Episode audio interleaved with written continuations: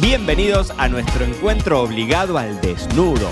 Una suerte de diario íntimo de un sommelier, papá, esposo, viajero, disfrutador, empresario y bebedor serial. Yo soy Mariano Braga y hoy el podcast llega en Bragas. Muy bienvenidos a todos a un nuevo episodio de Me lo dijo Braga, el podcast en Bragas, desnudos, así al, al- al viento. No, casi, pero hoy viernes 23 de junio de 2023 estamos nuevamente en estos episodios de los viernes en donde hablamos de la vida, en donde funcionamos a suerte. Ustedes son como mis psicólogos, después me escriben y me dicen, che, bueno, me pasó con el episodio del viernes pasado que tuve un montón, o sea, yo estoy muy entusiasmado, ya se los dije. Si no escuchaste el episodio del viernes pasado, te invito a que lo, que lo escuches, porque te conté que estaba con, que había leído un libro que me había volado la cabeza y que empecé a hacer unas capacitaciones. Estoy la cantidad de cosas que estoy estudiando y mi mesa del living sigue siendo un quilombo divino, porque estoy estudiando, estoy leyendo, estoy estoy con, con- con mucho entusiasmo profesional barra laboral, ¿no?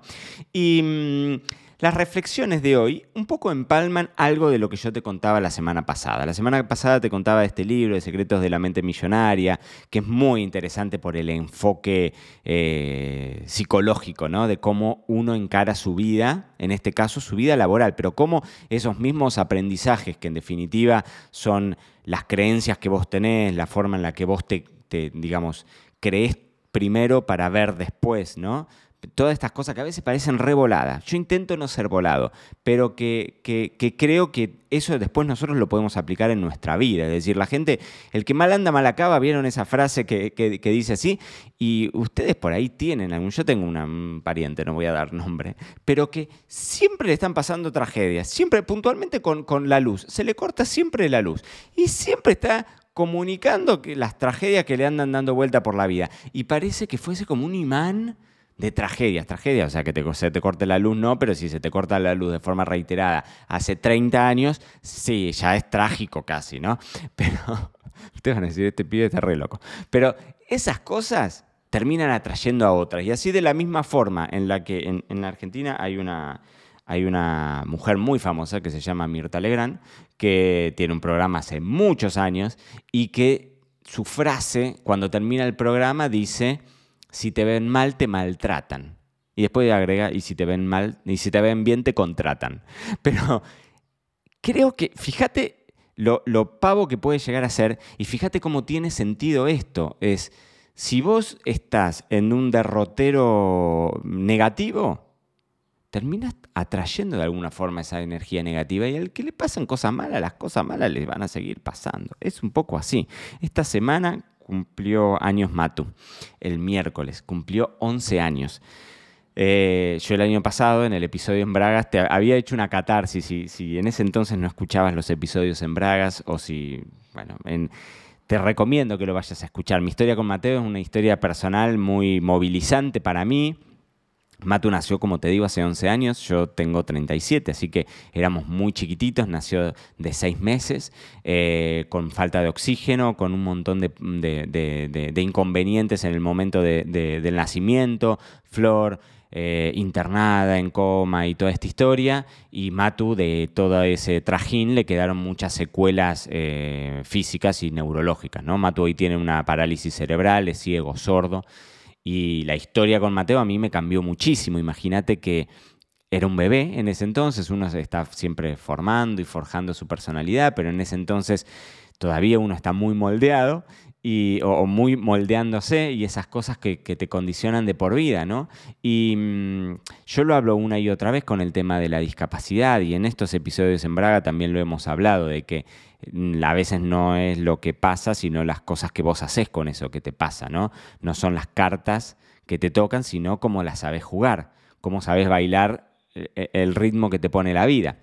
Y así como te pasan esas cosas personales, te recomiendo que vayas a escuchar ese podcast. Es un podcast en el que me vas a escuchar llorar mucho. Yo nunca más lo volví a escuchar, pero es movilizante porque eh, hoy, lo hoy, hoy, lo, hoy uno puede festejar y éramos como 30 en casa y, y Mateo la pasó espectacular dentro de lo que él puede entender y demás, pero no deja de ser una fecha que remueve un montón de cosas.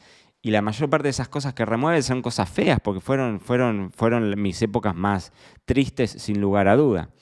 Entonces, ¿por qué termino con esto en realidad? Porque tiene que ver con, la forma en la que uno lleva adelante la vida, ¿no? con la forma en la que uno se dice las cosas. Yo he visto a muchos papás con, chicos con discapacidad o negando la situación, y no digo que esté bien o que está mal, cada uno hace lo que puede con, las cartas que te tocan, vos haces lo que podés y yo seguramente tendré un montón de cosas que no, que, que, no he resuelto de mi paternidad con Matu, así como no he resuelto de mi paternidad con Lola y con Feli tampoco. Eh, porque bueno, uno está aprendiendo toda la vida, ¿no? Pero es cierto que en el caso de Matu, que es una situación completamente extrema porque son, discapacidades inhabilitantes en un montón de cosas y Matu se hace pisicaca y se va a hacer pisicaca hasta el fin de sus días o hasta el fin de mis días y, me reconoce, creo yo, en ciertas cosas, pero en muchas otras no. Entonces hay un montón de cosas que como papá vivís la paternidad desde otro lado, ¿no? Que en muchos casos es un lado de mierda. En otros casos es un, es un lado que te sirve a vos personalmente, pero no te diría que hay ningún lado lindo de eso. La discapacidad es espantosa, no está bueno, no, no, la, no la elegiría, no, no, yo nunca conviví con eso de tengo un angelito, no, no, no, no, no, ni es un niño feliz. No, ojalá que sea un niño feliz dentro de lo que él pueda llegar a entender, pero no es ese el camino.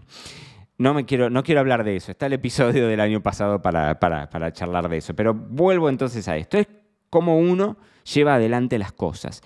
Y en el episodio de hoy, ya casi que, voy hablando 10 minutos, pero en el episodio de hoy de lo que quería hablarte era de empalmar esto, de los secretos de la mente millonaria y cómo piensan y demás, y que falta otra pata que es clave, que es la acción.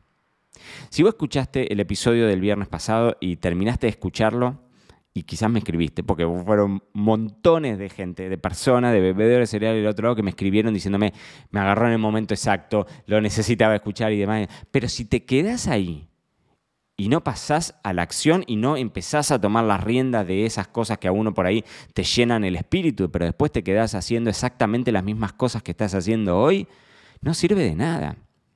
Yo lo hablo mucho nosotros en la academia, que dicho sea de paso, estamos en los 10 años de la academia, ya habrán escuchado los podcasts.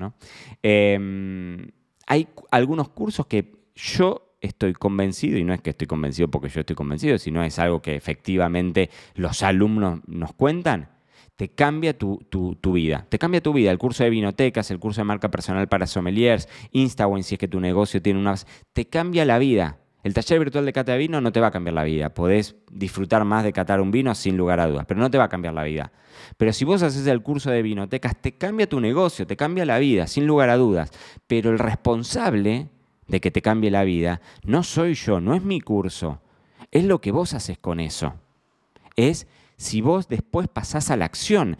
Por eso es tan importante en este curso que estoy haciendo, el tipo cuando arranca ¿no? Lo estoy haciendo todo en inglés. Y el tipo cuando arranca lo primero que te dice es, mira Mariano, yo no soy el responsable de que a vos te vaya bien. Yo no soy responsable de tu éxito. Yo te dejo todo esto servido en bandeja. Yo te doy todos mis conocimientos. Te sintetizo quizás 40 años de éxito. Ya hablaremos de qué es el éxito para cada uno, pero te sintetizo 40 años de éxito en, en este curso. Pero después sos vos el que tiene que accionar solamente por escucharme, solamente por verme, solamente por hablar conmigo, sacarte dudas, no logras nada. Si vos después no empalmás eso, no logramos nada. Y qué importante que es la acción. Flor, mi mujer, está ahora en un proyecto muy, muy, muy, muy bueno, empalmando gastronomía y, montando con una socia un servicio, un, servicio de catering muy puntual para niños, con algo de, muy altísima gama. La verdad que están haciendo un laburo que, es tremendo. Y Marta, la socia, es de estas personas que son los doers. Do, do, do, do, hacer. Los hacedores. Esas personas que concretan cosas, que son topadoras, que son avalanchas, que a veces los tenés que parar porque decís, no, pará, estás haciendo cualquier cosa, pero no tienen problema en llamar por teléfono, en mandar un mail, en tocar la puerta, en pedir, en, en hacer, en concretar en cosas físicas lo que uno piensa. Porque si te quedas solamente en la ideación, en la idea perfecta esa de tener un negocio, pero después no lo llevas a la práctica en cosas que sean físicas, morís. Y a veces necesitas esto de, mm, digamos, de encauzarlo, sin lugar a dudas. Es fundamental poder encauzarlo, pero necesitas largarte. El, concepto del producto mínimo viable, que en este libro de, Los secretos de la mente millonaria lo toma como una teoría que en vez de ser preparados, apunten fuego, la teoría es preparados, fuego, apunten. Es decir, el tipo te dice, centrate en ganar, en conservar y en invertir dinero. Si quieres ser pobre, centrate en gastarte el dinero. Dice, podés leer mil libros y asistir a un centenar de cursos sobre el éxito y la prosperidad, pero todo se reduce a eso. Aquello en lo que te centras se expande, aquello que haces se expande. Y este principio de, de digamos, te preparás, fuego y después apuntás. Es decir, tiremos la piedra y vayamos corrigiendo en el camino el concepto del producto mínimo viable, es decir, lancémonos, no esperemos a tener el producto perfecto, no esperemos a tener el servicio perfecto, lancémonos y vamos aprendiendo en el camino. Y esto que este T. Harv Eker te lo plantea dentro del concepto de, de, los secretos de la mente millonaria, que yo lo estoy leyendo ahora, pero que hemos hablado del concepto del producto mínimo viable una infinidad de veces en este año y medio que llevamos de, episodios en Bragas, en donde es bueno no esperar a tener el producto, porque nunca llega el mejor momento. ¿Cuándo es el mejor momento para tener un hijo? ¿Cuándo es el mejor momento de lanzar el producto? ¿Cuándo es el mejor momento de independizarme de mi trabajo? Nunca va a ser, porque nunca se, va a dar, se van a dar esas condiciones. Pero si no tomas la decisión, vas a mirar para atrás y vas a encontrarte que hace 20 años que estás pensando el mismo proyecto, dándole la misma vuelta, y después de 20 años todavía no llegó el momento perfecto. Entonces, es la clave de hacer. Acaba de pasar una, cosa, espero que no se haya escuchado el, el despiele, pero es el hecho de hacer, hacer, siempre hacer, después vemos, pero lancémonos, hagamos, porque lo podemos tener hermoso en nuestra cabeza, pero si después no lo llevamos a la práctica, nada, absolutamente nada de eso sirve. Así que mis queridísimos bebedores cereales, hoy se festeja San Juan, que esta es una, celebración acá bastante española por lo menos, pero no, por ejemplo, nosotros tenemos clientes en la agencia en, Uruguay, en Uruguay también se usa bastante, pero en Argentina yo no, no la había escuchado antes, con lo cual tenemos picnic en la playa, no llegamos hasta, el media, hasta la medianoche, porque la idea es que vos te tenés que meter al mar a la medianoche, tenés que saltar arriba del fuego, no sé qué cantidad de veces. Y uno me, dijo, me dijeron hoy, escúchate esto, que te tenés que lavar las partes íntimas siete veces para potenciar tu perfil sexual. No voy a llegar al mediodía, así que si ustedes ven que en 2023 no tengo otro hijo, ya saben a qué culparle, que no me, no me lavé las partes en el agua de mar. Pero escúchenme una cosa. Dios mío, pero en fin, tenemos picnic en la playa, mañana tenemos asado. Tuvimos una semana muy, muy activa. Te contesto de que tuvimos el cumple de Mato y la pasamos hermoso. El negro estaba feliz. Cuando le cantamos el feliz cumpleaños, esas cosas que te pasan como papá. Que decís, bueno, en algún punto algo, algo entendió Matu de todo esto y te moviliza y la verdad que fue, fue, un, día, fue un día hermoso. Así que eh, mis queridísimos bebedores cereales, gracias por haber estado ahí del otro lado. Creo que me fui al demonio otra vez con, estos audios tan largos, pero me entusiasman. Me entusiasman nuestros viernes en Bragas.